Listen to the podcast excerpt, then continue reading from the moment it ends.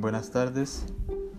Para el desarrollo de, lo que compete al núcleo problemático de, fundamentación epistemológica de las profesiones, es necesario comprender algunos conceptos y empezamos con el concepto de conocimiento científico.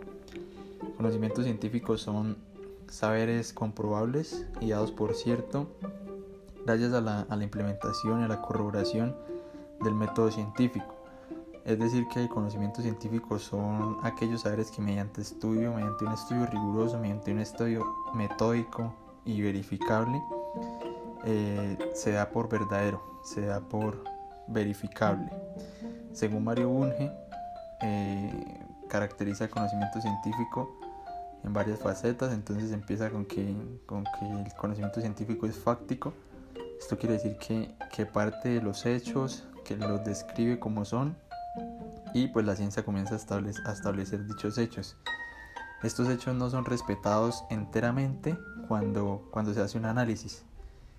En todo conocimiento hay un análisis y Mario Bunge dice que, que si no hay, no hay una ciencia sin análisis. Él pone el ejemplo del biólogo que modifica e incluso mata al ser que, que está analizando. La otra caracterización que le da el conocimiento científico es que trascienden los hechos.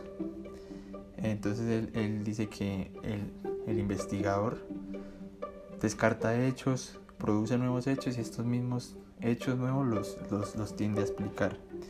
Dice que los científicos no aceptan nuevos hechos a menos de que puedan estar verificados, que tengan la certeza de que de alguna manera son verdaderos, son verificables y que los científicos no consideran su propia experiencia individual, sino que se fundan en la experiencia colectiva y pues en las teorías, que es otro concepto que más adelante explicaremos.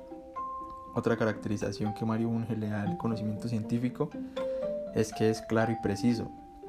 Esto quiere decir que los resultados son claros y él hace una diferencia entre el conocimiento científico y el conocimiento ordinario. Conocimiento ordinario llama él que es un conocimiento que es vago y que es inexacto. Dice que el conocimiento científico siempre procura, tiende a, procurar que, sea preciso, que no está, no, no es libre de vaguedades y pues siempre trata de buscar la, la exactitud. Otra caracterización es que el conocimiento científico es comunicable, que es expresable, que tiende a ser público y no privado, que, que es tiende a ser, a ser expresable gracias a la precisión del conocimiento científico, que la comunicación como da resultado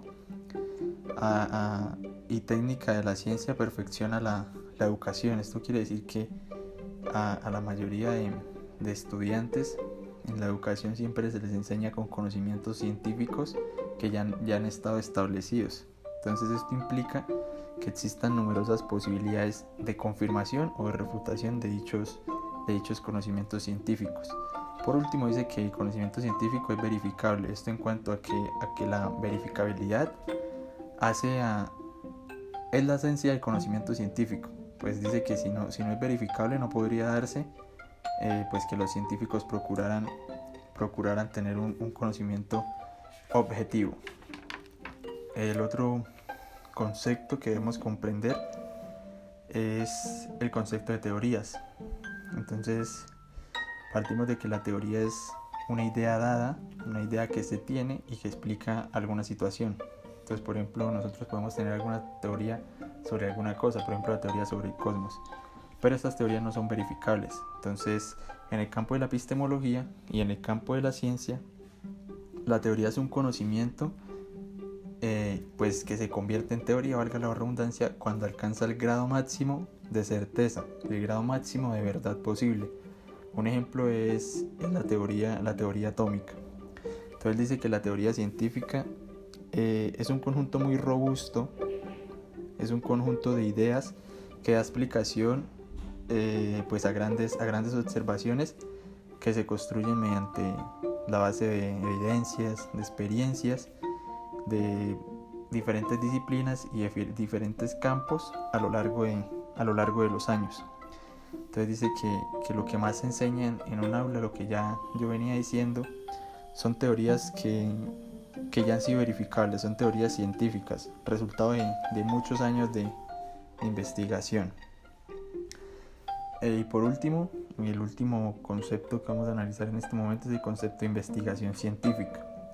Entonces, la investigación científica es, es un proceso, un proceso ordenado, un proceso sistemático de, indagación, de curiosidad, de observación, eh, mediante, mediante el cual pues, se aplica rigurosamente un conjunto de, de métodos y de criterios.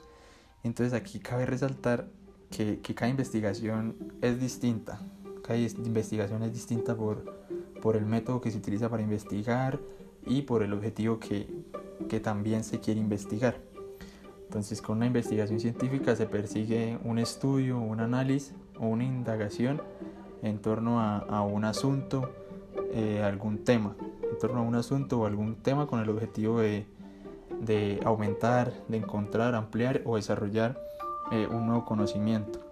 La investigación científica se usa para, para encontrar soluciones a ciertos problemas, eh, para encontrar nuevos conocimientos con la idea principal o el fin primordial de encontrar un beneficio, un beneficio para todos. Entonces, como podemos concluir que la investigación puede resultar en nuevos descubrimientos y, pues en, nuevos desarrollos en muchas áreas de la vida y del campo humano.